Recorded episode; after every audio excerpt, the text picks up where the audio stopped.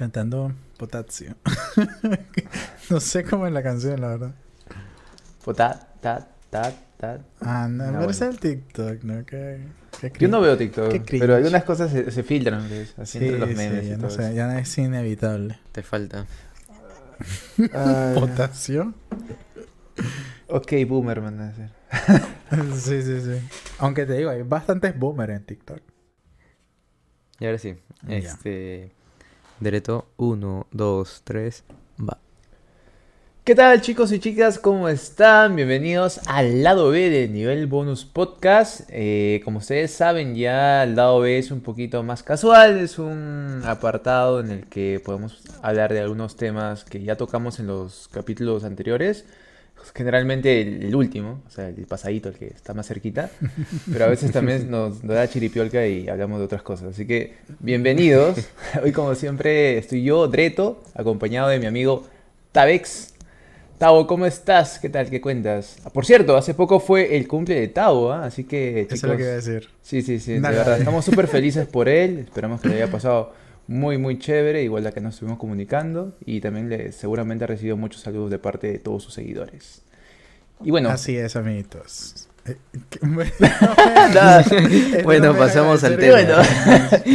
no, Tavito, ¿qué tal? ¿Cómo mis estás? felicitaciones. Gracias, no, de verdad, a todo, a todo el equipo eh, de nivel bonus, muchísimas gracias, de verdad. Fueron de los primeritos que me alegraron porque Beto, horas antes, no, días antes había preguntado cuál era el día y no lo había acertado el día exactamente. Y ahí entró Sí, así sí, como que, mm, ¿qué estará tramando? Y el mismo 10 en la noche me avisa, me preguntaba, ah, Tavo, qué casualidad, no te tengo agregado Steam. Y yo, ok. Entonces le paso el código. Yo no, no estoy esperando nada a cambio, la verdad. Yo eh, no soy muy, eh, no sé si decirlo posesivo, pero las cosas las valoro bastante si son un regalo más allá de lo que seas, o sea, de, de la cantidad monetaria, sino lo que engloba eso. pues. Entonces, eh, de verdad, súper agradecido. Mm, para los que no saben, me regaló el juego Hades, nominado a Juego del Año, y es indie. Yo la verdad, como estaba comentando antes del podcast, con los indie intento... O sea, si son recientes y están así súper premiados, intento no saber mucho del juego hasta que lo tengo. Porque lamentablemente los indies destacan por este por gameplay o por un factor muy puntual que te, si, si ves contenido anteriormente a jugarlo, literalmente te, te spoilea, te daña la experiencia. Entonces, a mí con Hades eh, lo había apartado bastante, además de que me gusta mucho la mitología grecorromana. Entonces, eh, me lo regaló Beto y no podía haber estado más contento. Además que se llegó a ganar uno de los galardones, que mi apuesta mejor juego del año era para eh, Doom Eternal, pero ya sabemos cómo terminó. Eso va a ser tema de conversación más adelante en el podcast. Así que sí. esperen los comentarios de cada uno de los miembros de acá. Y bueno, sí, eh, mi fin de semana fue un poco eh, bien movido porque el propio día de mi cumpleaños, eh, por cuestiones de trabajo, nosotros generalmente en diciembre hacemos una campaña eh, de llevar eh, chocolatada, que aquí en Perú es muy común. Llevamos chocolatada a los niños más necesitados de zonas que a pesar de que es Lima y que es eh, lo que se conoce como Lin- Lima Metropolitana, son lugares bien... eh, que te sorprende lo recóndito que es llegar allí. Y es otra realidad, no están tan distantes de nosotros, pero es otra realidad completamente. Y, y de verdad, este, como le dije a mi jefa, pues que ella me, se disculpó porque es que fue de locos, porque nadie lo planeó y todos los eventos fueron cambiando como para que cayera de que el día de repartición fuera mi día. Entonces ella, me, ella se disculpó y le digo, "No, tranquila, yo también entiendo eso y es para abrirme los ojos, para darme cuenta de que a veces uno pasa todo el día mirándose el ombligo sin mirar a su alrededor, a lo que puede estar pasando de más personas que conviven contigo, aunque no lo creas.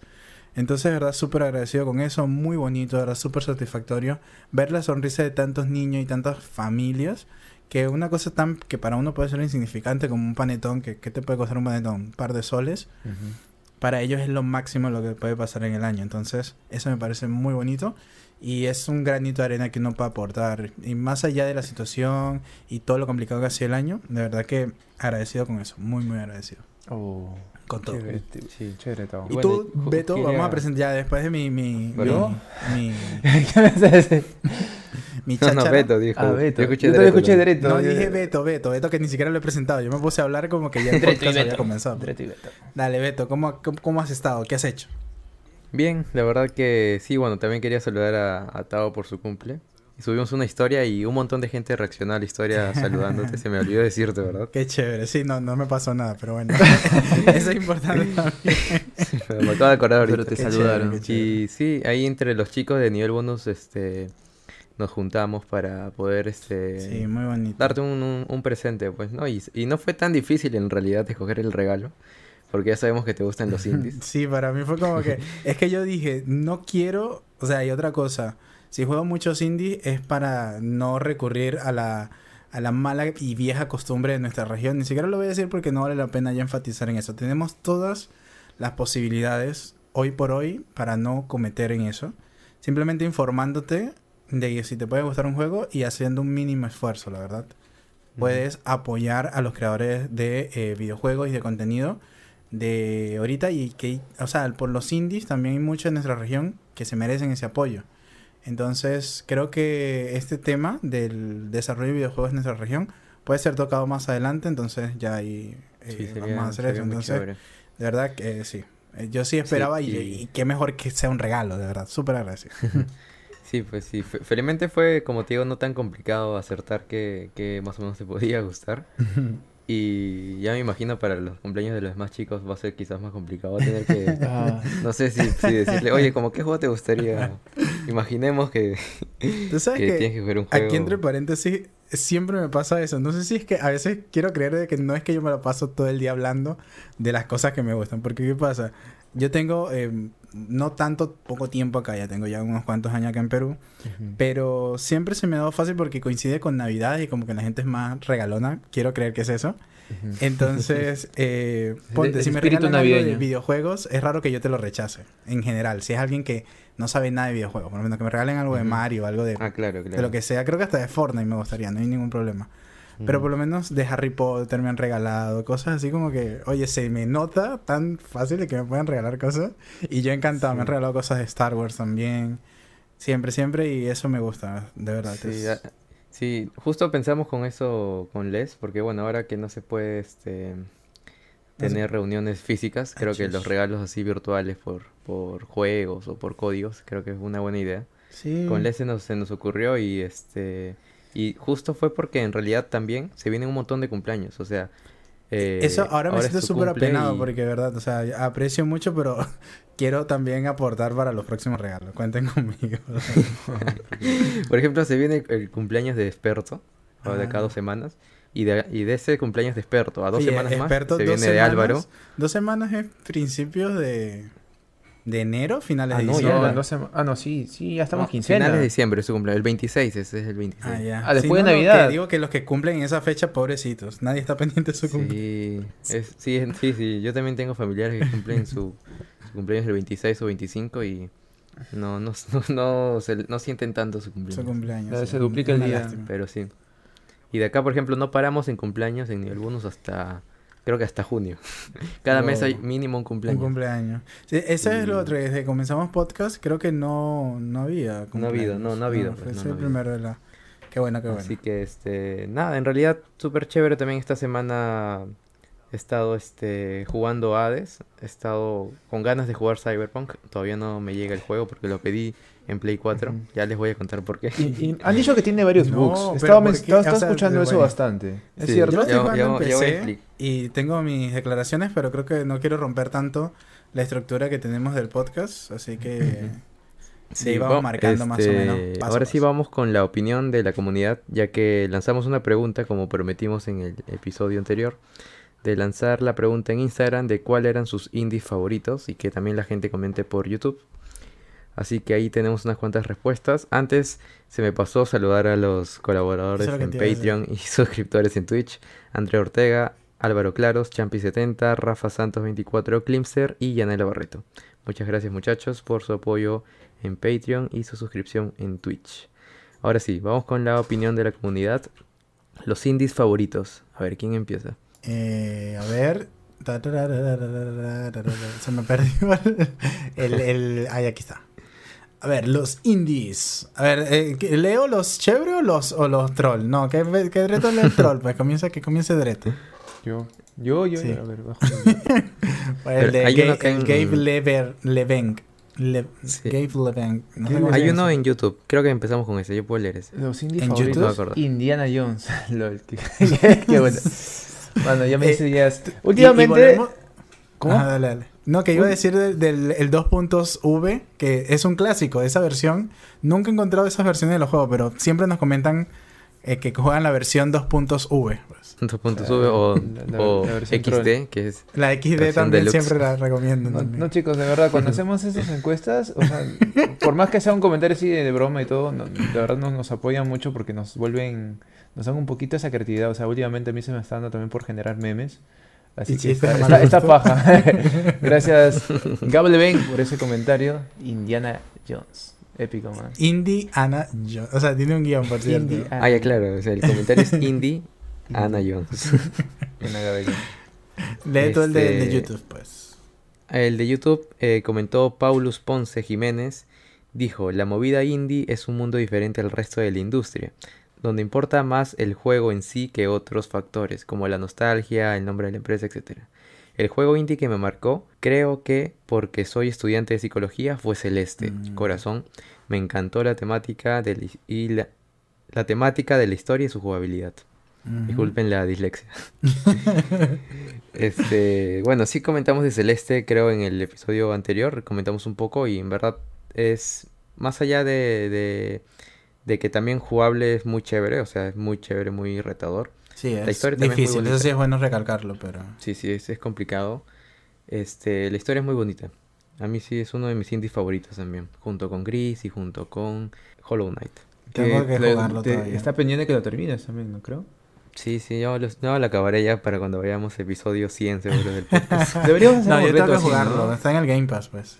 Sí, debería jugarlo, es muy Sí, bueno. sí, sí. Espera, Tengo lo que que sí no me acuerdo es Hollow Knight tiene niveles, o sea, hay, una, hay un modo hard o un modo... Este, no, no, que yo sepa, no. Es un No, no Metroidvania, ¿no? modo- Sí, Sí, sí, es un no, yo que Metroidvania. sepa, o sea, es que como lo he empezado hace tiempo, no recuerdo cómo empieza, pero que yo recuerde, ¿no? Y verdad, este, bueno, este podcast sale el miércoles, pero este, ayer martes, eh, supuestamente se iba a anunciar de que va a salir el nuevo, la nueva, el nuevo, no sé si es un DLC un nuevo juego de, de la saga de Hollow Knight, Seal- que va a ser anunciado en el Indie World de Nintendo Direct, Ah. supuestamente. Así que... Ya estar pendiente entonces. Bueno, Sí. ya, ya, amiguitos del futuro, y ustedes saben qué fue lo que pasó. Ah, ya sé qué es. El No sé por qué hablo Silson- pasado, Silson- futuro. Silson. Hollow Knight Silson. Sí, ese. Ajá. Sí, he visto las, las Sí. imágenes. Es súper chévere el personaje. Así que mañana, mañana hay que, bueno, mañana ayer hay que ver eso. Mañana ayer. Bien, ni Dark se te olvida tanto. Bueno, voy a leer el, el comentario de Player Through Clothing. Nuestro querido amigo de Player Through Clothing. Me cuesta decir Through Clothing. Seguido. Eh, nombra varios de mis juegos favoritos indies, así como Inside, Limbo, Valiant Hearts y Celeste. A ver, voy a hablar de Inside, que le tengo mucho cariño. Creo que lo dije en el podcast, pero fue el primer juego que me atreví a transmitir en mis andanzas. Que hoy, hoy veo los videos y me dan vergüenza ajena. Pero para poder correr y trotar, primero hay que gatear, amigos. Así que nunca le ven vergüenza si son creadores de contenido. Siempre vean también sus primeros videos porque van a decir, wow, cuánto he crecido, cuánto he mejorado. Entonces, eso es bonito también. Por eso le tengo mucho cariño a Inside. Es un juego que eh, me sorprendió muchísimo. Como sin decir una línea de texto ni tener HUD el, el juego como tal. O sea, no tiene, no tiene medidor de vidas ni una flecha que te indique nada, nada. Es como ver una película de frente y ya. La fotografía, el uso de la luz y es un indie muy bien hecho. Da para, para bastante, pues te puedes imaginar muchos resultados en base a lo, que, a lo que estás viendo, a la sensación que tienes. Y eso me parece muy bonito.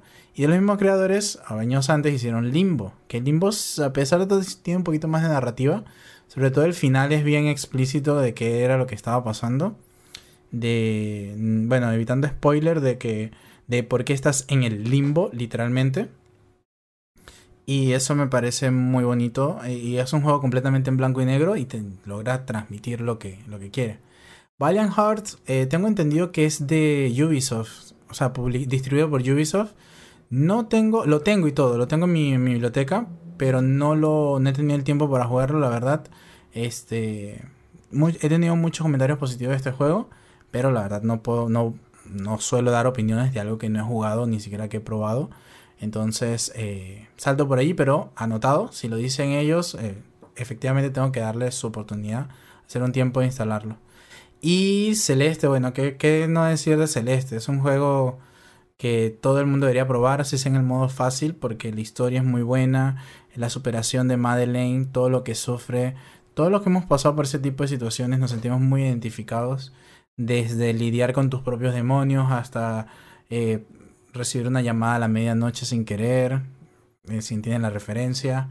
Esto, no querer hacer daño a la persona que se está ayudando a salir de ese tipo de cosas. Son muchos detallitos y muy fuertes. Es un juego bien, bien crudo, por así decirlo. Un poquito fácil, un poquito difícil de digerir.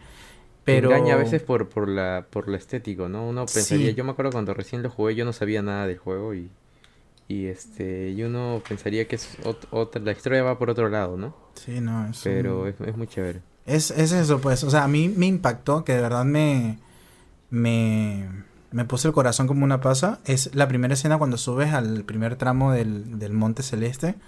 Este hay un como un epitafio que dice este esto es en memoria de todos los que no pudieron los que perecieron escalando eh, el monte celeste y eso simboliza a los que no lograron superar este un, cuadro depresivo, todo esto, pues todo, todo lo que conlleva.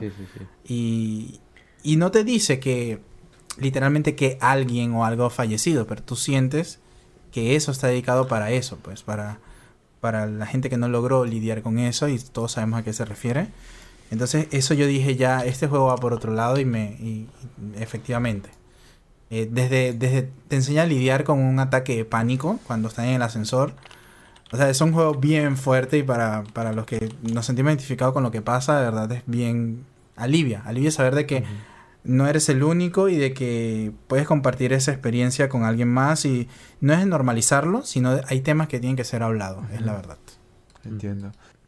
Sergio LZ, bueno, Sergio.lz nos escribe, no la he pensado, pero uno último que jugué es Jotun Valhalla, artísticamente, wow.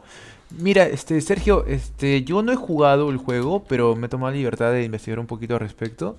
Y según lo que veo, es un juego indie que salió para, en, primer inicio salió para PC, si no me equivoco, y luego para Switch y otras plataformas. Y la historia me parece bastante interesante. Eh, yo creo que al igual que Tavo comparto mucho cariño por el tema de la mitología. Eh, me gusta la mitología greco-romana, pero la nórdica también tiene un espacio ahí congelado en mi corazón. Digo congelado porque siempre lo relaciono a temas de, frío, porque o sea, obviamente los vikingos estaban en, zonas, zonas muy, muy frías. Y bueno, este, lo que me gustó bastante es que en este caso, en Jotun, eh, son una raza de, de gigantes, ¿vale? Y la historia, bueno, la historia en este juego trata sobre una, chica, una guerrera, que, bueno, para, empezar hay que mencionar que para los vikingos eh, la máxima gloria que ellos tenían era morir en batalla, porque de esa manera podían ir al Valhalla, que es un lugar así como el paraíso para ellos, porque ahí pueden, este, tienen para empezar cerveza ilimitada, tienen su chelita ilimitada. y tienen este, constantes batallas, ¿no? Porque a ellos les gusta pelear, les gustaba pelear. Entonces es como que siempre tenían esas este, fiestas con bastante cerveza, eh, bastante comida. Y, ya pues supuestamente e, en, el bajal es ilimitado, ¿no? Aparte que estás ahí con tu pata tora y tomándote y conversando de, cosas bien chéveres. Bueno, el punto es que esta chica eh, lamentablemente muere de una manera para ellos vergonzosa, ¿no? Para los vikingos vergonzosos morir en un lugar que no sea en, o sea, ya sea por enfermedad o no sea por en la batalla, y ella muere en un naufragio. Entonces eso prácticamente la condena que no puede entrar al Valhalla. Entonces eh, los dioses deciden, o mejor dicho, los dioses nórdicos, los Aesir, deciden darle una oportunidad. Pero para que ella pueda ganar su lugar en el Valhalla tiene que ir a... O sea, tiene que ir a, cazar a unos gigantes que son conocidos como los Jotun. Que según la mitología de, allá, eran como que la contraparte o los enemigos eh, eternos de los dioses, ¿no? Ahora los, dioses pues se dividen entre los Aesir y los van a ir. Pero bueno, acá no, no sé si lo mencionarán tanto, como dije, no he tenido la oportunidad de jugarlo, pero sí que, que tiene más o menos esta temática. Y bueno, este, yo creo que el, o sea, el, el mayor el, o el rasgo más, más fuerte que tiene este juego indie es que casi todas sus animaciones, o mejor dicho, el arte, el apartado gráfico, eh, se ha hecho a mano. O sea, algo que vimos quizás con, con, con Cuphead también.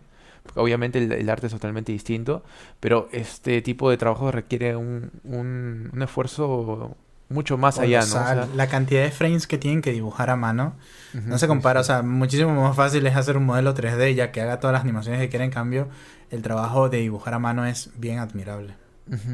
Y bueno, eso es algo que aplaudieron aquí y ya que lo mencionas, de hecho, man, eh, me han entrado muchas ganas de probarlo, la verdad que tiene muy buenas críticas y, y pues espero que, que realmente pueda pueda tener la oportunidad de darme unos, horitas ahí en Yo sí sabía del juego, este, YouTube, de hace tiempo, pero este, logré hacerme con él de la forma más idónea que les puedo decir. Es, créense una cuenta en Epic, bueno, si no la tienen porque cabe decir que es la casa de Fortnite. Pero Epic Games regala muchos juegos y los indies, si existen en versión definitiva o eh, corte del director, todo esto, esa es la versión que regalan. Entonces, este juego yo lo tengo porque lo regalaron en Epic y de verdad, o sea, siempre es bueno reclamar todo lo que te dan gratis, de, que generalmente lo, está disponible por un poco tiempo, generalmente por una semana, que eso tiene que ver con algo que voy a comentar ahorita ya casi al final de este comentario. Pero sí, hay muchos juegos y ya hoy por hoy no hay excusa para quedarte ahí, no tengo nada con qué jugar, no tengo nada que aprovechar. La verdad de que eh, hace unos tiempos, unos años atrás, era muy complicado y no te quedaba de otra que recurrir a, a, las actitudes de Jack Sparrow para hacerte con algún juego. Pero hoy por hoy es muy raro que te aburras. Entonces sí es un juego muy bonito. Y aprovecho la ocasión para mencionar de que el día siguiente que salga este podcast, es decir, el día jueves, eh, entra en vigencia que Epic Games va a regalar un juego diario por 15 días, es decir, hasta el 2 de enero del 2021. Y los rumores apuntan de que mientras más se acerque a las fechas, a las últimas fechas, van a ser de mejor calidad. Recordemos que Epic regaló eh, GTA V, Borderlands The Hanson Collection, que comprende dos juegos y todos sus DLC, lo cual es bastante mm, horas de juegos. Este regalaron Ark, esa vez regalaron, regalaron muchísimos juegos. O sea, de verdad, Epic ha regalado bastantes cosas chéveres y es una, es una buena oportunidad para que puedan hacerse con una buena biblioteca bien bonita. Y así cuando o les recomiendan un juego o se quedan aburridos que no tienen con qué jugar, de verdad que no tienen ninguna excusa. Sí. Y este, yo creo que van a regalar control. ¿Tú crees? Pero control, es que te control no corren todas las PCs. Sí. Yo creo que mi PC no la soportaría bien. Sí, pues ese es el problema, la accesibilidad. Creo que ellos también tratan de regalar juegos muy accesibles, o sea, combinados, pues, ¿no? Sí, generalmente indies, bueno, yo por lo menos espero que vuelvan a regalar este eh, Slime Rancher, que no lo pude reclamar en su momento, que es un juego tipo roguelike con granjita en primera persona con disparador que tienes que criar eh, babitas como las de Dragon Quest, así parecidas, como, o como las de... Las babitas de Dragon Quest se parecen mucho, bueno, al revés. Las de... Maple Story se parecen mucho a las de Dragon Quest. Ese tipo de babitas. Las crías tienen como un criadero, entonces se las puedes mezclar y generan otras y razas y las vendes y tal. Muy chévere, no lo puedes reclamar, espero que lo vuelvan a, regalar. El año pasado pasó algo parecido y regalaron Celeste y yo digo, bueno, Celeste cuatro veces lo puedo haber reclamado. Además, cabe mencionar que yo compré Celeste. Yo tengo en Steam Celeste comprado. O sea, no, no tengo el que regaló Epic. Y me ha pasado ya con varios juegos. Con Limbo y con Insight también los tengo comprados en mi bolsillo. Pero es bonito, pues, porque apoyan igual, de igual manera, eh, los juegos que regala Epic. Eh, su parte, y no es que Epic y este, no, no, no, no. Eh, lo que hace Epic es lo que equivale en precio al juego, ellos se lo dan a los creadores. Es como que Epic te compra el juego a ti, más allá de, de que no le da nada al, desarrollador original, pues. Entonces eso me parece bien bonito también por parte de Epic, sobre todo para los desarrolladores indie.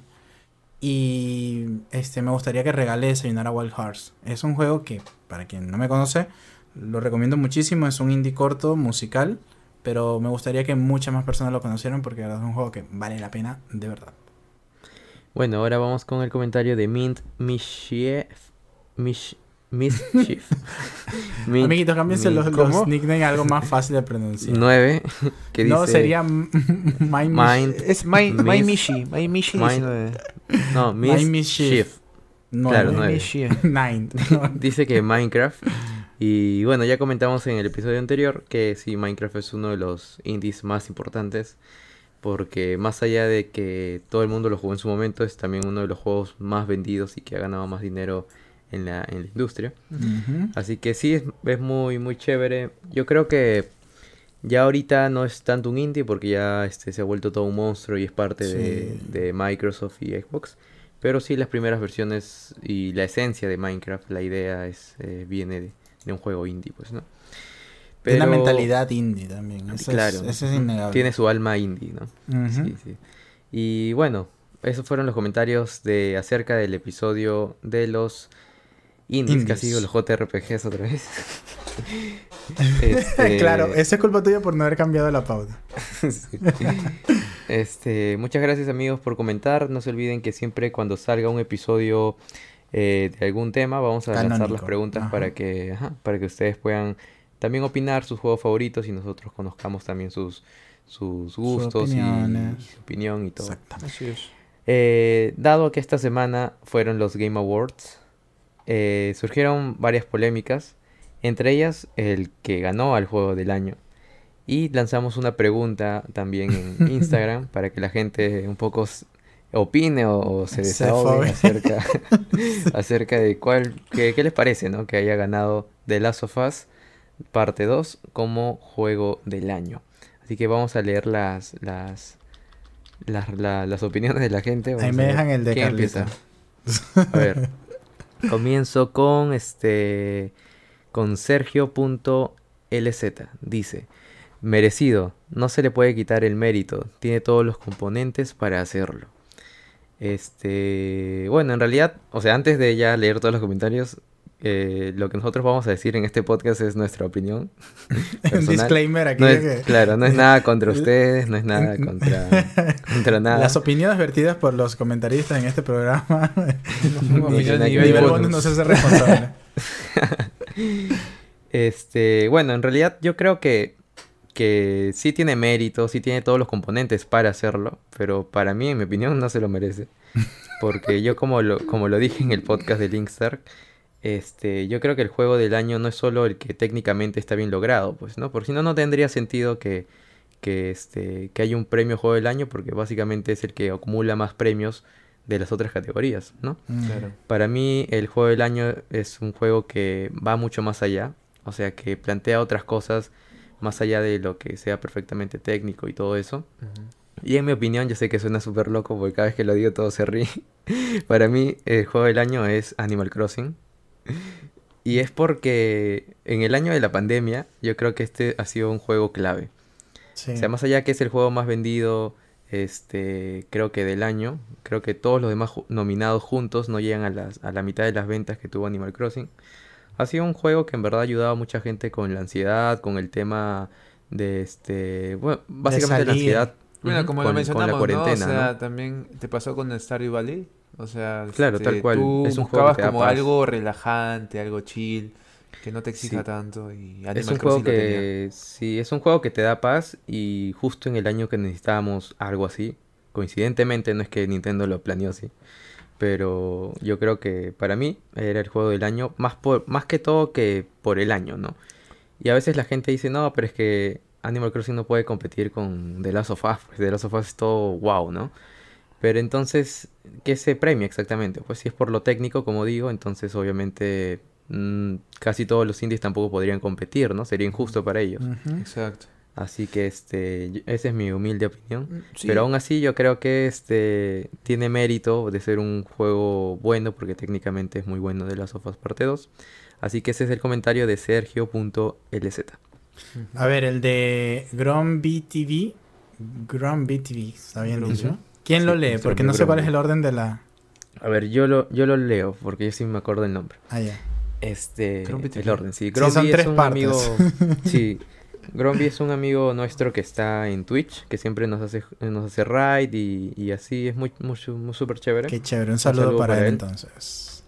Este dice, la verdad es que no me lo esperaba. Lo que más me sorprende es que es que le ganó a Doom en acción. Claro, hay un, hay un este, hay una categoría que es acción aventura. Este, acá que creo quizás el que se confundió, pero de las sofás creo que no estuvo en acción, no estoy muy seguro. Pero en juego de acción ganó Hades. Este, lo cual también se generó una polémica, ¿no? Que ya la comentamos hace un rato.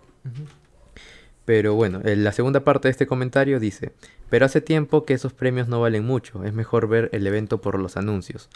La tercera parte dice, opinión poco popular, siento que The Last of Us 2 ganó por ser el juego políticamente correcto, entre comillas.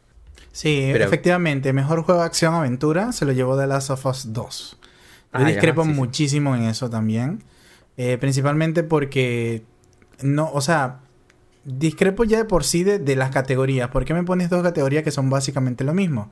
¿Qué me intentas decir? Que Hades no es aventura por no haber ganado aventura y acción, sino que es nada más acción, lo cual es mentira, porque sí es una aventura. Entonces no entiendo cuáles son los fundamentos para ellos, para determinar que The Last of Us es el mejor juego del año en cuestión de acción. De verdad, o sea, el, juego eh, The Last of Us tiene muy buena captura de movimiento, reacciones, colisiones. Eh, técnicamente es muy bueno pero no supera ni por ni a los tobillos le llega a Doom Eternal en cuestión de acción, de sonido, de movimiento, de salto verticales para allá, para acá, disparos, tipos de arma, tipo de... La música es acción pura. Eso es acción visceral y drenas una cantidad de estrés y ansiedad con ese juego que de verdad para mí, así como para mucha gente fue Animal Crossing el eh, relajarse y tal, para mí como que ya entiendo por qué tantos, eh, cuando salieron, porque salieron el mismo día, por cierto, ambos. Em, entiendo ahora por qué lo, lo quisieron tanto y para ello era como olvidarse todo lo que estaba pasando afuera.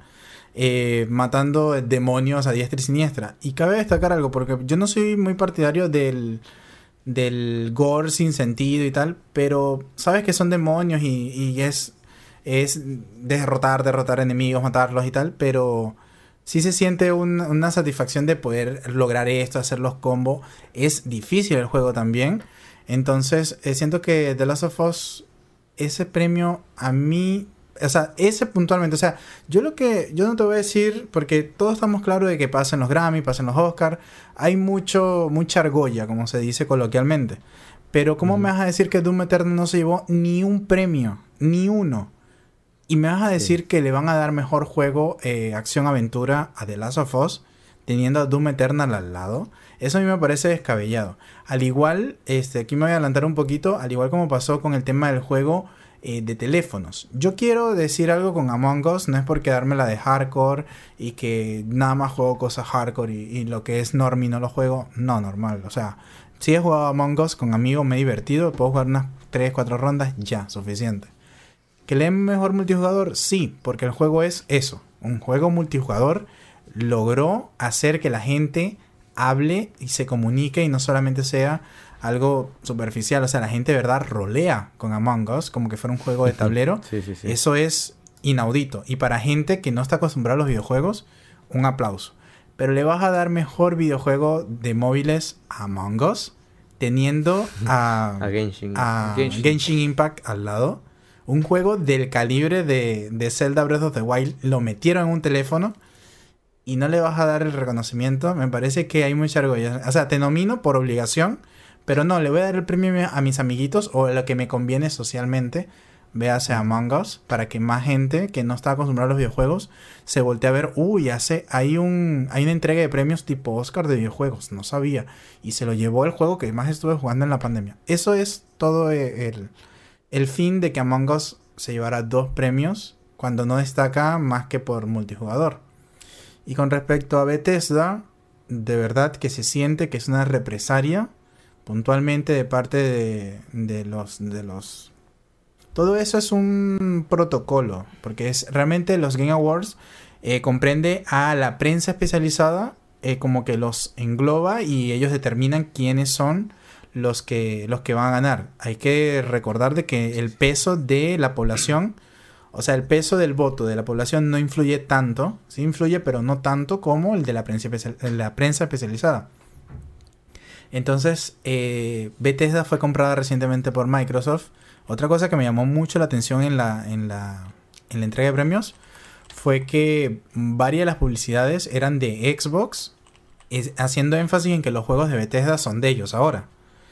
Y por otra parte, el propio programas no le dio ningún premio a Bethesda porque parece una represalia. Y cabe mencionar de que los zapatitos súper llamativos, azules y blancos, no eran por nada, amigos. Todo se lo llevó PlayStation.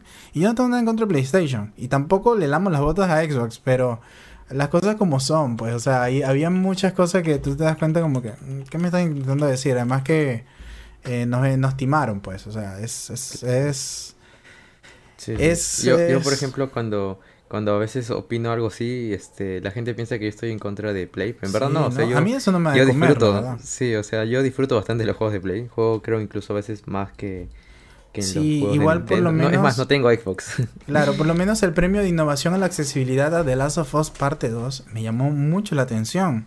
Porque sí sé de otros juegos que han hecho mucho más énfasis en adaptar su jugabilidad a eh, que personas discapacitadas logren jugarlos sin ningún problema y de verdad, generalmente son juegos más mecánicos, más juegos que tú dices, uy, qué complicado, ¿cómo, cómo podría jugar alguien así? Y se lo lleva de Last of Us. Siento que hay juegos que directamente se dedicaron a que fuese, que, que, que, su juego sea jugado por todos, valga la redundancia. Pero darle ese premio a The Last of Us cuando hay otros indies que se han esforzado un poquito más en eso. Pero bueno. Bueno, quizás eso también lo vi el comentario de Arte Geométrico Perú, ¿no? Dice, no, corrupción. sí, ese es Carlitos, léelo, léelo. Un saludo a Carlitos, que es de Arte Geométrico. Síganlo, hace muy buenas, eh, muy buenos trabajos en yeso. Varios son de, de temática indie, pues, digo, videojuegos, así que hace unos Bulbasaurs eh, macetitas bien bonitos. Ah, ¿él tiene una impresora 3D? Eh, no, él, los, él tiene el molde, pero lo hace en yeso. Y quedan, para mí queda mucho más bonito que la impresora 3D. Ah, qué chévere. Bueno, yo igual sí, quiero conseguir una. Bueno, este es un comentario de Arte Geométrico Perú que dice, ¡No! ¡Corrupción! Bueno, bueno chicos, eh, es como que lo estábamos conversando entre nosotros, porque a veces lo dijimos en el podcast anterior. yo lo dije. Lo, dijimos, pero también lo, lo, conversamos. Es como que querían, o sea, ve, no, fue Tavo el que lo dijo. Yo Tavo dijo. Dijo, este, le van a dar el, el, game el juego del año a The Last of The Last. ¿Por qué siempre me traba la lengua cuando hablo de este juego? Es que está, la cantidad de Fs. Está, está, maldito, está maldito. ya. Le dan el juego a The Last of Us 2 eh, porque querían como que sustentar o justificar el hecho el tema de las ventas y el posicionamiento. O sea, para. No, o de sacar una versión juego del año, como pasó con el, con la primera parte, que apenas había salido el Play 3, o sea, salió para Play 3 en su última época, y salió el, Play 4 y justificaron, ah, vamos a resacarlo. Entonces, como que es, es una técnica de mercadeo, por así decirlo. Sí, de marketing puro y duro, ¿no? Sí, y que ahorita, hoy por hoy, el Play 5 no es que tenga un catálogo muy grande de aquí a un año. Entonces, obviamente, eso es un recurso fácil. Claro. Y además, este, como nosotros siempre nos decían en publicidad, todo lo que sale es siempre por algo. Claro. Nada es, nada es porque pasó así, que justo se estrenó ahí en ese momento. Sí, no, hay, no hay casualidades en el tema de mercadeo y vender un producto las casualidades no existen, amiguitos. Sí, no existen. Y bueno, y no solamente pasa en el tema de los juegos, en los Oscar a veces también tú esperas algo y este tipo de premios siempre tienen un tinte Sí, este tipo de premios siempre tienen un tinte medio político de cierta forma, pues, ¿no? Quieras o no. Y de cierta forma es lamentable porque igual este eh, un poco influye bastante en, lo, en gran parte de los jugadores porque imagínate que tú alguien que no vio esta premiación o que quizás no sabe mucho del tema, de acá a un año este, quiere ver qué juego comprar y ve ahí The Last of Us Parte 2 con su portada de juego del año. Eh, obviamente eso tiene más ventas que un, por ejemplo, un Hades o una portada de Doom. Mucha gente, quiero, quiero, hacer aquí un paréntesis. Yo sí sabía la existencia de Hades. No lo había jugado porque no quería arruinarme la experiencia. Pero tú, yo digo, ah, me regalaron Hades. Entonces le digo, nadie sabe del juego. O sea, me dicen, ay, no sé, como que cualquier cosa. Le digo, estuvo nominado este año a Juego del Año. Oh, sí, entonces como que se interesan. Pero de verdad, como que hay juegos que son buenos, pero no están en la palestra. Y darle más visualización a un juego que ya de por sí fue muy polémico. Eh, creo que aquí no sé si todos compartimos la misma forma de verlo, pero por lo menos el, la, mi, eh, mi principal problema con el juego, o sea, técnicamente lo puedo aplaudir, el uso de, de, de la atmósfera, de los sonidos de los enemigos, todo esto. Pero me vas a decir que lo que para mí lo que más falló fue la narrativa. Que si quieren dárselo de vanguardista y todo lo que quieran, pero es una mala forma de contar una historia y le vas a dar el mejor la, categoría mejor narrativa como o sea para mí no entra en mi cabeza. hay, hay, ciertas incongruencias ¿no? o sea quizás se hubiera, director, y hubiera ganado dirección eso es lo que molesta. Si hubiera ganado otras categorías que realmente justificaran eso bacán pero lo otro sí es como que se ve un poco incongruente y, la verdad es que a veces desmotiva no saber que quizás se ve muy como dijo arte geométrico, parece que, claro, hay vara o hay corrupción. Sí, hay, hay, por ahí, y bueno, este, todos sabemos quién, quiénes son los personajes, o sea, a, a, Neil, o sea, ya todos los conocemos por, por, vendría ya casi que el Kojima eh, occidental, pero bueno, no nos queda de otra. y igual, yo sí quiero hacer algunas menciones que me parecen muy, muy acertadas, por lo menos este, el trabajo que se hizo con Final Fantasy VII Remake, que yo tengo mis discrepancias con el juego, pero el trabajo de, de la música, que es ya clásica. ganó, claro, ganó la música y RPG. La, la, reedición que hicieron para este remake, 10 de 10 y muy buen ganado ese esa parte de la banda, sonora. Sí, sí, sí. Y también este, ya disculpa, quiero hacer las menciones rapiditas para mi, mi, mi punto de vista. El mejor debut a Phasmophobia, que a pesar de todo, que como que salía un juego de moda mensual, Phasmophobia pudo hacerse un huequito por ahí entre, entre Among Us y, Fall Guys. Y de una forma, eh, me parece que supieron tratar bien el tema de los juegos de terror multijugador, así como que también se prestó también la pandemia. Todo eso por allí muy bien. Y este quería hacer una mención especial de uno de los juegos más caóticos que han salido de toda la existencia de los videojuegos. Lleno de mentiras, de roto cuando salió. No estoy hablando de otro más que No Man's Sky. y este año se llevó un juego, una, un premio, un galardón a mejor juego, porque cabe destacar que sería mejor juego eh, continuado. No sé cómo traducir, no me parece que no es tan buena esa traducción oficial que le dieron. Sería como el, que apoyo que le siguió dando pues. la, desarrolladora para que el juego mejorara en pro de la comunidad. Y hoy por hoy No Man's Sky ha cumplido mucho, algunas cositas le quedan, pero es un juego completamente diferente. Y qué chévere, me parece una reivindicación aplaudible por parte de No Man's Sky. Esa parte cuando, cuando menciona que, que ganó, es muy chévere porque el, director, no sé quién será del juego que, que, estaba ahí, ¿no? Eh, sí, el desarrollador, que él es bien polémico también. Sí, estaba tomando su, su cerveza. Su chela y la suelta. Así como que, no sé si él no lo está esperando. bueno, yo sospecho que casi todos sabían ya su... Bueno, no. Los de Among Us sí estaban llorando de verdad. Eso fue muy bonito, de verdad. Eso sí me parece. Porque son indies. Pues, ¿quién diría que dos años después vas a estar frente a toda la industria demostrando que tu juego Todas las cámaras algo? Es aplaudible. Sí, sí. tenía un impostor atrás. Pero hay que, hay que ver el contexto también, ¿no? O sea, ¿qué tanto éxito han tenido estos juegos justamente en este año tan, tan fregado? Yo siento que este año porque no siempre las ventas o la popularidad influía tanto en, en, las premiaciones. Me parece que mm. este año está muy... O sea, todo está basado en... Eh, o sea, la, base, ¿vale? La redundancia, estoy demasiado pues. redundante hoy, disculpen amiguitos. Este es cuánto se jugó o cuánto se habló de, ese juego este año. Por lo menos todo lo que es Fall Guys, Phasmophobia, este Among Us, ¿no? Man's Sky. Mientras más fue buscado el juego en Google, más posibilidades de que se ganara un premio. o sea, una cosa así. Y otra cosa que a mí me chocó un poco, porque yo soy muy jugador de, League of Legends, este, no entiendo cómo se ganó mejor evento eSports League of Legends. Quiero creer de que no hubo otro bueno, pero para mí ha sido el, el, show de, de, eSports más caótico que he visto en mi vida. Más allá de la presentación, que fue un desastre con las, eh, las KDA eh, cantando desincronizadas, Intentaron hacer una simulación de realidad virtual, pero todo el escenario estaba a oscuras y como que la computadora no detectaba dónde están los puntos de referencia, ¿sabes? Los planos cartesianos. Entonces los personajes se movían, se distorsionaban las caras, hubo retrasos, hubo problemas de protocolo por todo el tema de la pandemia, fue hecho en China directamente, entonces para mí fue bien caótico. No estuve al tanto de los otros eventos e- esports, además que casi todos fueron cancelados, entonces me parece también injusto cómo hicieron esta nominación. Entonces, bueno, y así, bueno, el League of Legends se ganó también este mejor esports. eh, ha habido muchas polémicas en estos últimos dos años. Pero bueno, esto parece también es como para quedar bien con las marcas. No sé, no sé, la verdad. ¿Cómo es- será?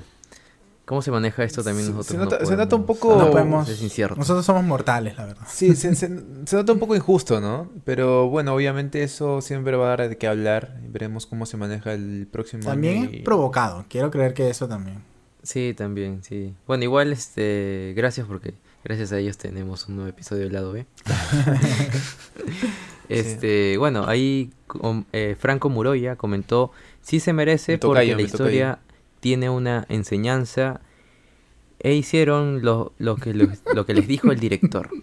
Eh, quiero ahí Ah. anexarlo un poco con lo de Grombe, que dijo que es políticamente correcto. Y sí, o sea, yo creo que, bueno, al menos creo que por ese lado, mm, no creo que lo hayan premiado por eso exactamente, no sé. Porque el A ver. juego introduce bastantes personajes. Voy a hacer, Este, voy a hacer LGTB, este. pero yo no lo voy a- siento Voy a no lo provocar aquí un poquito de caos. ¿Tú Tavo crees que era fire. inclusión forzada? ¿Cómo? No, yo no lo siento forzado. ah. O sea, yo sí no lo sentí forzado. Porque habí, habí, o sea, recordemos que el juego yo, porque hago un noticiero de videojuegos y todo esto, siempre estoy al tanto. La verdad, no me importaba spoilearme de Last of Us porque cómo me va, cómo me va a arruinar un juego arruinado, pues. Esto, y golpeo la mesa. Esto, hubo mucho problema con el tema de Abby, de que si era o no era transgénero, todo esto, y por qué el personaje era así, qué necesidad había de hacerlo. Eh, hay juegos que pecan más de esto, para como, como guinda el pastel, este Overwatch, uno de mis juegos favoritos. Eso sí ya peca en- en inclusión forzada. Le han cambiado historia a un par de personajes nada más para eh, decir que les gusta tal o cual cosa. No quiero entrar en detalles. Pero ¿con qué necesidad? Y un, varios de mis favoritos. Pero no por eso decir que un juego es mejor o peor. O por eso se merezca un juego del año. Bueno, Overwatch se Bueno, qué vergüenza. Overwatch en su momento ganó juego del año. Juego del año. Un sí. juego que ahorita literalmente está muerto. Y lo sigo jugando, pero es un juego que está muerto. Por, por culpa de Blizzard. Pero sí, bueno, sí, ahora sí. Me estoy dando cuenta que es una, una coincidencia. Sí, o sea, yo sí no sentí que fuera forzado. No me había puesto a pensar en Abby, en su aspecto físico. Pero fácil si es que ella ponían que quizás este era, era trans como al comu- a un comienzo todos pensaban. Fácil sí era medio forzado, pero tiene un sentido porque ella tiene ese aspecto físico. Que en la historia te la cuentan a medias o tienes que deducirla prácticamente. Este, pero yo sí no siento que sea, o sea, es que lo que pasa es que también el tema de políticamente correcto lo hace porque es Sony también, pues, ¿no? O sea, ha tratado de, todas estas empresas grandes tratan de también, este, ser inclusivos de cierta forma, pero a veces lo hacen medio tosco, medio forzado, ¿no? Sí, y, también para llegar un percibe esto, ¿no? poquito a, a le- a las personas, ¿no? Que quizás Sí. quieran verse Es complicado, es complicado tocar este tema porque si no lo hacen es como que ¿por qué, ¿Por qué no lo hacen? Y, Y, si por- lo y hacen. si es que lo hacen es porque ah, no son muy ya sé, son muy progres o, Sí. o Sí, todo un tema Nunca así. vamos. Eso es otra cosa que a mí me pasa con The Last of Us. Gente que lo ama, gente que lo odia. O sea, no hay grises. No hay medias. Entonces, ¿cómo tú un juego que cierta, o sea, no puedes tapar el sol con un dedo? Gran parte de la comunidad gamer no está de acuerdo. Hasta propio gente que le gustó The Last of Us 2 no están de acuerdo con que se haga. Bueno, Beto para acá. Eh, para qué mejor ejemplo. Pero no entiendo, entonces ahí no. Y Sí. tú también lo dijiste, Beto, en la parte en el podcast de del Instart. Esto, si, si revisan los reviews de todas las em, revistas grandes, a- le dan, por ejemplo, mejor, el mejor juego de acción de la década, eh, Doom Eternal, Doom Eternal. y no se llevó el mejor juego. Entonces, Sí, ¿quién determina qué premio se lleva Sí, cada quien? porque supuestamente, bueno, hay que, hay que aclarar que la prensa es la que vota por los premios. No es que los Game Awards tengan su propio jurado interno, no, no. Exactamente. Es la prensa, o sea, es IGN, todos los medios más, más grandes de, de videojuegos son los que de votan. todo el mundo también, o sea, de no nada mundo, más de, de Estados Unidos. o- Claro, de todo el mundo. Y si ustedes se ponen a buscar ahorita las reviews de todos esos medios más importantes eh, de The Last of Us, se ponen a ver sus reviews, tiene entre un desde 6, encuentras desde 6 hasta un este, 8, 9 máximo, ¿no? Este, pero juegos como Doom, juegos como Animal Crossing, juegos como Hades, El propio Hades, por este, sí, tienen 10 clavadito o 9 mínimo, o sea, no baja de eso. Y ahora me pongo a pensar, cuando ellos han votado, o sea, la prensa ha votado, o sea, no, no entendí, ¿se les olvidó su review o no Yo creo que les llegó un juego? Un poquito antes de que tuvieran que firmar el, el resultado. Es lo único que voy a decir ya. Tenía que decir. ¿Cómo será esto? Pero bueno, igual este, este, eso es el comentario de Franco. Yo también creo que, no, no creo que yo al menos haya aprendido algo de ese juego, personalmente. Lo he aprendido, el tema de la venganza y todo eso ya lo había aprendido con otros juegos y otras Yo lo aprendí con el chavo. Yo, lo aprendí, también yo lo aprendí con Naruto y con Sasuke. ¿no? Pero bueno, falta- aún así, te falta creo odio, te que falta si es como que tu primer juego de ese tema, yo creo que es, sí tiene una cierta enseñanza, ¿no? O Cosa, sí, cosa no que hay a que mencionar también, ¿no? más. ¿Se acuerdan, ¿Se acuerdan del meme este de, de Sasuke? Y que salía incluso el juego de E.T. agarrando el cuello de las sofás. Sí, sí, sí. Sí, sí, sí. Este. Mauro.mc dice: Sí, es un juego redondo.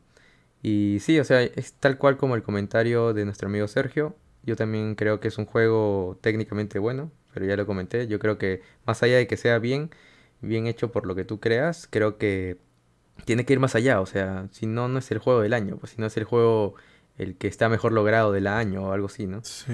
Así que aquí por lo menos con, con- aquí que dice Mauro, este, un saludo para él. Quiero, quiero hacer énfasis de que aquí estas declaraciones no son eh, directamente a las personas que están comentando, Ah, claro, no, ni no, no. directamente tampoco a los desarrolladores de videojuegos, porque también hubo mucha carga este año de amenazas por redes sociales a los creadores. No, o sea, esto es un, un punto, una opinión de cada quien acá personal. Por lo menos él hace, él dice que es un juego redondo. Por lo menos, este, yo no soy muy fanático de GTA. No me gusta mucho el tema de que todo se soluciona a disparos y todo ese uso de estupefacientes y chicas en con paños menores, todo esto. A mí nunca lo he compartido, pero para mí es innegable la calidad que tiene GTA V. La cantidad de información, de cosas por hacer, de rejugabilidad. O sea, es un juego que le puedes invertir 2.000 horas, 5.000 horas si quieres y vas a tener cosas por hacer, te lo puedo asegurar. Eso es un juego redondo.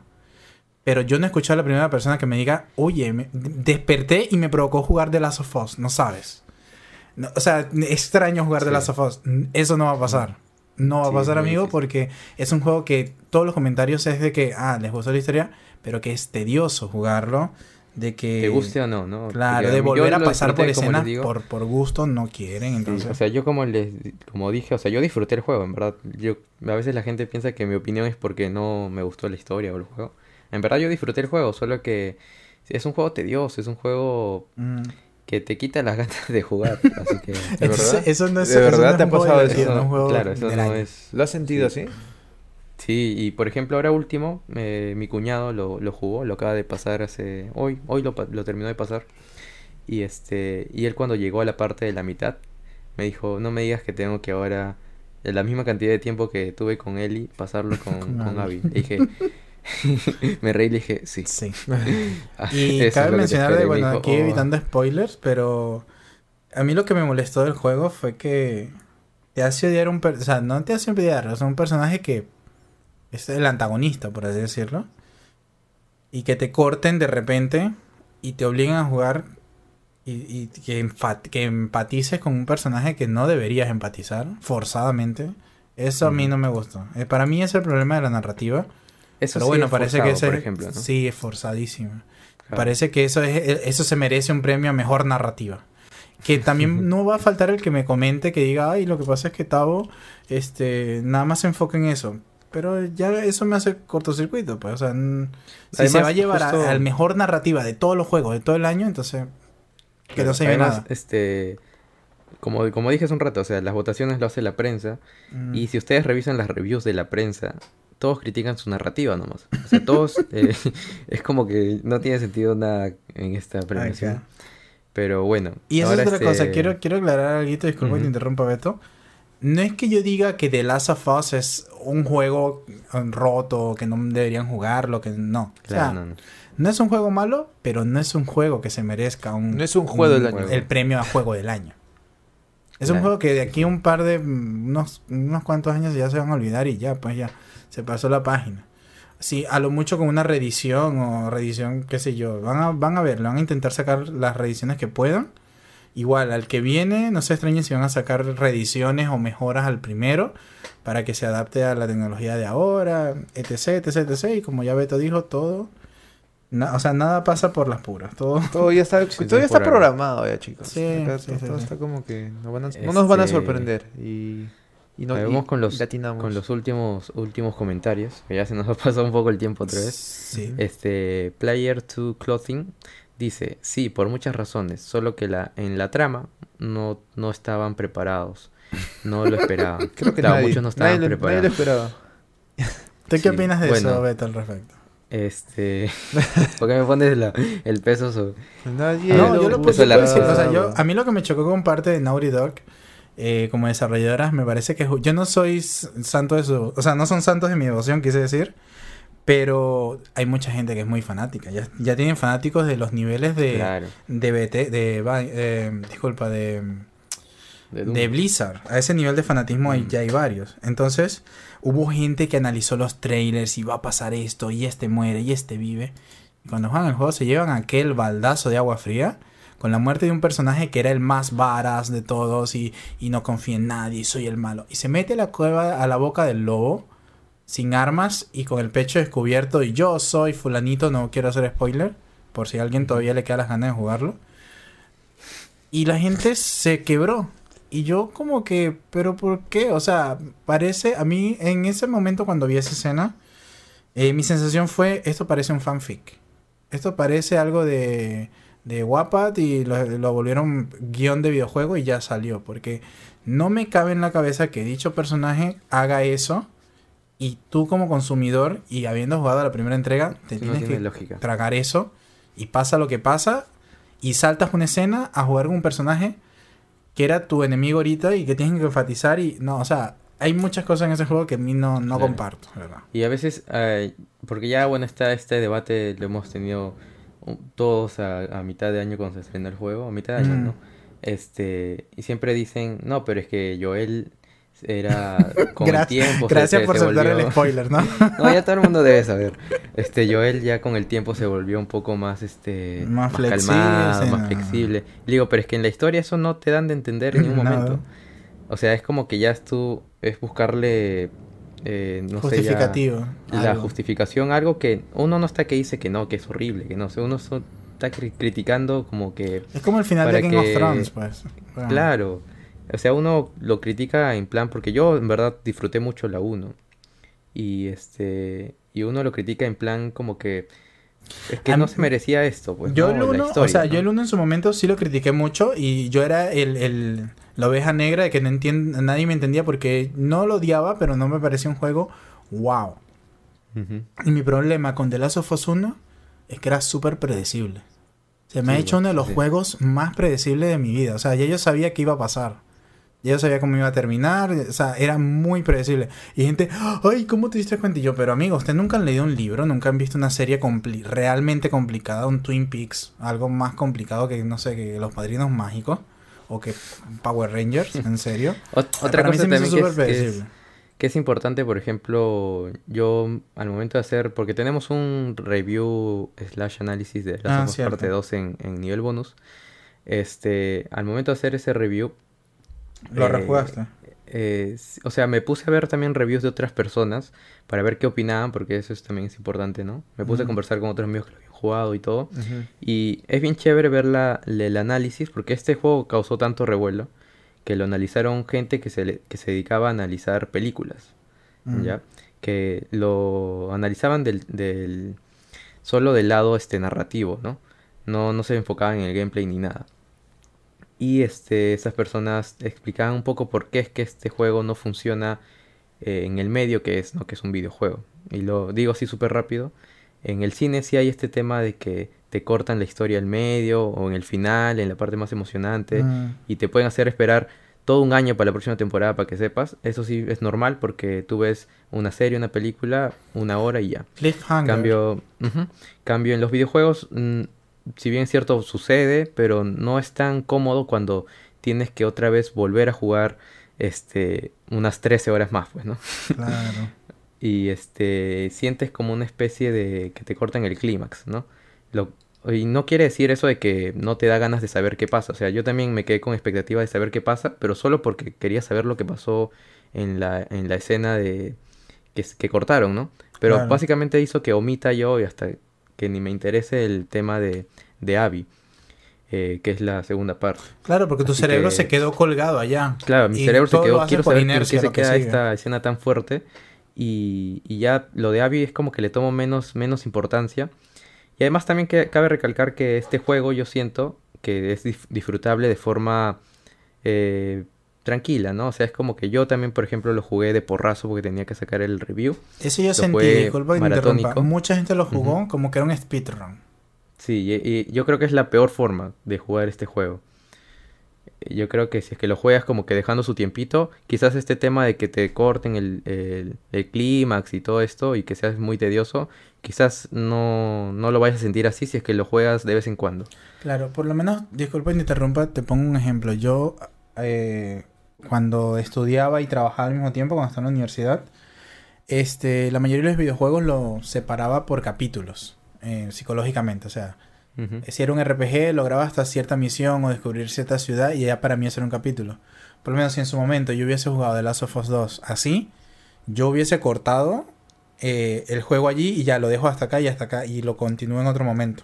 Claro, como si Pero fuera no, hay gente parte, que quería pasarse todo el juego en 24 horas, pues, la verdad. Sí, sí, y esa es una mala forma y es como, como les dije, es, es la forma que yo lo jugué, es por eso que también mi perspectiva es distinta quizás, ¿no? A otras personas que lo jugaron más calmados. Mm, Claro. Y eso es lo chévere del tema de los videojuegos, es que es subjetivo al final también Sí. muchas cosas, ¿no? Cada quien tiene una, una experiencia diferente. Sí, es, es también mucho de que incluso hasta lo que hayas pasado personalmente quizás te identifica con muchos personajes y ya para ti también hace que el juego tenga más peso, ¿no? Tenga más valor y eso es totalmente respetable y es normal.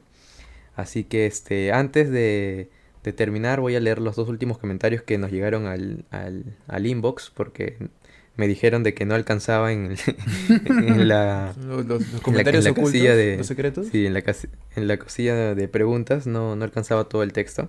Ah. Primero tenemos a este Giro, que es arroba eh, ero ero guion bajo con este que dice sí y yo por cuestión de gustos y su historia me conecta mucho. Ah, lo aplaudo de Last of Us, de hecho es que es un juego que me recuerda a que el mundo no solo se rige en blanco y negro, sino que también se rige a un tono gris. Lo, lo quise escribir en la opinión, pero me, me faltó espacio. Sí, es como justo lo que decía Tavo, ¿no? A veces con este juego pasó y se sintió de que la gente le criticaba un- poquito algo, o sea, como el tema de la narrativa, y decían, ah, no, estás diciendo que entonces es pésimo, estás diciendo que- Claro. que, que lo odias. No, no, no, o sea, el juego es bueno. Yo, si me tuviera que ponerle una- un puntaje, le pondría un 7-8, que para mí es un juego que aprueba, un- un juego bueno. Si no es que la gente lo veía, no, que es malo o es excelente, no podía haber un punto medio, ¿no? Pero es que Y acá nuestro amigo eso un- lo eso sintió ser igual. un poco intolerante, ¿no? Porque obviamente las críticas Claro. se deberían respetar. O sea, cada uno tiene una Sí, sí, sí. concepción distinta y la verdad es que yo hablo, por ejemplo, mucho de los juegos retro y que para mí pueden haber sido muy buenos en su momento, pero hay, siempre hay personas que dicen que no, que si los comparas con la hora no va. Pero obviamente yo no lo voy a, me voy a pasar una vida tratando de entender algo que para mí es una realidad y que quizás para él no. O sea, Para el otro, Se no. respeta. Claro, es, es, es parte de también de los videojuegos, siempre se ha, se ha conformado por este tema de que también, este, a veces te toca un poco el tema de la fibra del, del fan que eres también de cierta franquicia y algo, porque yo lo digo porque me ha pasado con otras franquicias que otra gente también critica y yo te tra- trato de buscar la justificación de alguna otra forma, pero dentro de mí sé que eh, de cierta forma fallan algunas cosas, ¿no? Ahora terminamos con el comentario de nuestro amigo Zurdot, que dice, dice, Animal Crossing debió ganar, llegó en el momento exacto y ese juego han hecho, en ese juego se han hecho bodas, manifestaciones, cumpleaños, mientras todos estábamos encerrados. Mucha gente era libre en ese juego. Y es cierto, justo lo que decía al comienzo, ¿no? Yo creo que si es el año de la pandemia, este debería ser el juego del año. O sea, Claro. Porque va- fue para mucho más allá. pues. Sí, lo técnico, lo gráfico no debería definir que es un juego del año, creo yo. Y a Y veces la tantos juegos que fueron afectados por la pandemia que no pudieron salir, que tuvieron que ser retrasados. Casarte por Sí, Animal sí. Crossing, pues, ¿no? Lo- Hay gente que se ha casado. Yo tengo un amigo que no voy a decir el nosotros- nombre, Ajá. que planeó su boda en Animal Crossing. Sí. Y fue muy divertido, todos nos compramos ternos y todo, o sea, fue muy chévere. En verdad, este, yo creo que también es influye bastante el tema de la accesibilidad, porque bueno, aunque también este The Last of Us tampoco no es que todo el mundo lo, lo juegue, pero Animal Crossing también eh, no todo el mundo lamentablemente lo ha podido disfrutar porque solo es en Switch y digamos que la Switch tampoco es tan tan barata al menos en, Sí, caro. Latinoamérica. Así que igual pasa con The Last of Us, tampoco es un juego tan accesible. Y es lamentable a veces este tipo de cosas, ¿no? El tema de las exclusivas, que ojalá también lo toquemos en otro episodio. Pero bueno, ahora sí se nos acabaron los comentarios y las palabras, creo. No sé si alguien quiere terminar diciendo algo. Eh, Yo, este, como veredicto, lo que quiero decirles es, amigos, hay muchos juegos que son buenos y no se llevan ningún reconocimiento por ninguno. Entonces, no se dejen llevar eh, porque Sultán o Perencejo dice que, que, que ese juego es bueno, cuando la verdad es, la realidad es otra, porque hay un interés de por medio, entonces eh, siento que los mejores juegos se conocen con el boca a boca más allá de este de un título grande que te digan que este es el juego bueno. Más allá de también del boca a boca, Tavo, yo diría que es en la experiencia propia. Porque también, como te dije, este, como dije hace un ratito, uno tiene que disfrutarlo y realmente de ahí sacar su propia, eh, su propia opinión. Opinión. Ujú. Ujú. Pero obviamente, es si tienes un amigo que tiene gustos similares a los tuyos y que sabes que no te lo va a decir por decir, pues también Claro lo puedes tomar y, lo puedes usar como un antecedente. Pero yo nunca voy con expectativas altas, altas, así. Es como que quiero disfrutarlo, incluso sea la compañía que sea, si es un indie o si es un triple A. O sea, yo voy así con la gana de que me... A ver, ahí está el juego, sorpréndeme. Y, y pues para mí, como, como dijo, o sea, este juego que puede ser un 10 para, para Pedrito, para mí podría ser un, un, un 4 o podría incluso ser un 20. Entonces, Claro. por ahí va la cosa. Sí, sí, es cierto. Eso es muy subjetivo. Mucha gente se un poco discute si es que los videojuegos son arte o no. Y si es que es así, yo lo considero que sí. Eh, es subjetivo, de todo en el arte es subjetivo. Se rige bastante a lo que ya hayamos pasado en nuestra propia vida para también agarrarle gustos o tenerle más cariño a ciertas cosas.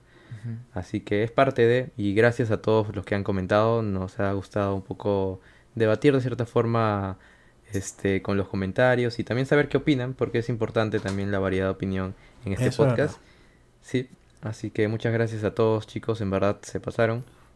Este, justo tocando el tema de que de juegos, este, que uno quiere sacar su opinión y todo, ¿verdad? Me compré este Death Stranding. Así que ya le- Yo sé que todo el mundo lo odia, pero yo quiero saber por qué. Yo quiero, yo Y- quiero jugarlo también, quiero tener la oportunidad de jugarlo bien. sí, y este, ya les contaré la otra semana qué tal, sin spoilers. Este, y nada, chicos, muchas gracias nuevamente a todos los que comentaron. Sigan haciéndolo, por favor. Es más, si es que no estuvieron de acuerdo con nuestra opinión de hoy, escríbanlo ahorita mismo en, en el chat de ahí de, de YouTube. O pueden comentarlo. Ya, ya me veo a la gente tirando papel sanitario a la ventana de mi, de mi Sí, sí, residencia. sí. No voy a revelar mi dirección, pero... Chicos, yo los Pero espero nada, en para verdad es 50. súper con buena onda todo, todo este, estas respuestas, esto, este intercambio de opinión. No piensen que es nada contra los desarrolladores o contra ustedes. O contra ustedes, exactamente. Sí, sí, sí. Así que muchas gracias a todos. Siempre que puedan este, responder las historias de Instagram, háganlo porque todas, todas, absolutamente todas las, las respuestas las vamos a leer. Así que muchas gracias. Este ha sido el lado B de nivel bonus, episodio número 7, si no me equivoco. 7.5 Este, sería. ¿Qué? Sería como un 7.5. Es un 7, sí, es como un DLC. Un DLC. Un. DLC. Sí, sí, sí. Dale, Y- bueno, sí. Yo también quería despedirme. Eh, chicos, de verdad, muchísimas gracias por acompañarnos también en estos pequeños apartados que, que en realidad tratamos de hacerlo un poco más casuales, como lo mencioné al comienzo. O sea, como que más cerca. De No, tanto cercano, ¿no? sino es como que, obviamente, te- en, en los, digamos, en los capítulos que sacamos más periódicamente o que son más De ordenados tema, a- a- al, al mes, eh, estos son como que para soltar un poquito, algunos comentarios que, que siempre surgen en las conversaciones. Eh, queríamos decirles también de que se acercan fechas navideñas, chicos, y, y la verdad es que nosotros agradecemos bastante que nos acompañen en momentos así. Sabemos que hoy en día este año que ha sido un golpe bastante duro para todos, ya se está acabando y que todos, todos tenemos como esa esperanza de pasar una, una bonita fiesta, porque la Navidad a veces significa mucho más allá de los regalos, más allá de, de, la, de la idea de, de compartir, o sea, Como trillado, pero es, es verdad. Sí, es que, es que claro, es Sí, una- sí. aparte que es una fiesta más, este, más de no- Norteamérica, ¿no? O sea, que como la hemos adaptado aquí. Claro. Es el hecho de saber Acá. que todos todavía ten- estamos junto a nuestras familias y nosotros también compartimos esta alegría, porque para nosotros, ustedes que nos oyen también son parte de nuestra familia, entonces de verdad valoramos verdad. bastante, bastante eso. Y les mando un abrazo enorme también a mi comunidad también que me sigue en mi página o en mi canal, porque ahora también estoy haciendo transmisiones por otros, por otras plataformas. Por Trovo, Eh, ah, cherry. Sí, sí, bueno chicos, para aquellas Trovo. personas que, que- que no sepan, eh, ahora estoy transmitiendo por la plataforma de Trovo, ¿ya? Eh, ustedes me pueden encontrar en cualquier sitio como Dreto, con doble y con doble T, no siempre falta que, que me diga, oye, pero nunca te encontré, es que es con doble y con doble T. Eh, y ahora estoy allí transmitiendo más seguido este, juegos contemporáneos, ¿ya? Y el Facebook sí no, no, lo, no lo dejo para nada porque ahí es mi apartado de retro. Así que si quieren alguna noche así como para pasarla en los streams están más que bienvenidos, eh, súper invitados. Y espero, bueno, que, que ya seguramente van a escuchar este podcast el día miércoles. Bueno, que tengan un excelente día. Les mando un abrazo enorme. Bueno, Tabito de repente también quiere despedirse.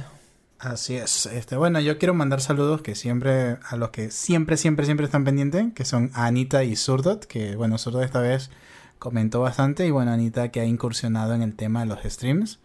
Así que por ahí va comenzando poco a poco. Un saludo también para ella. Y realmente a todos, a todos de verdad nos han comentado muchas cosas chéveres a los Patreon que interactúan bastante. Que ellos también este, deciden cuáles son los próximos temas que vamos a tratar. Entonces un saludo y un abrazo para ellos, a todos los que tienen la oportunidad de compartir con su familia. Yo la verdad estoy a la distancia de mi, de mi círculo familiar. Pero bueno, este, gracias por la tecnología que tenemos hoy. Este, siento que no es tan lejos como en otras épocas muchos les tocó hacer. Pero bueno, la manera eh, que puedo, este, paso bien estas fiestas y, y les invito, pues siempre, o sea, para mí los más bonitos recuerdos que tengo con videojuegos han sido en la época de diciembre, en Decembrina. Entonces, este, aprovechen este tiempo de jugar bastante y de compartir, porque muchos juegos son que puedes compartir, pues más allá de que sean online. Entonces, este, eso, nunca dejen de jugar y también ayuden, en las, así sea en la cena navideña, ayuden un poquito. un abrazo a todos.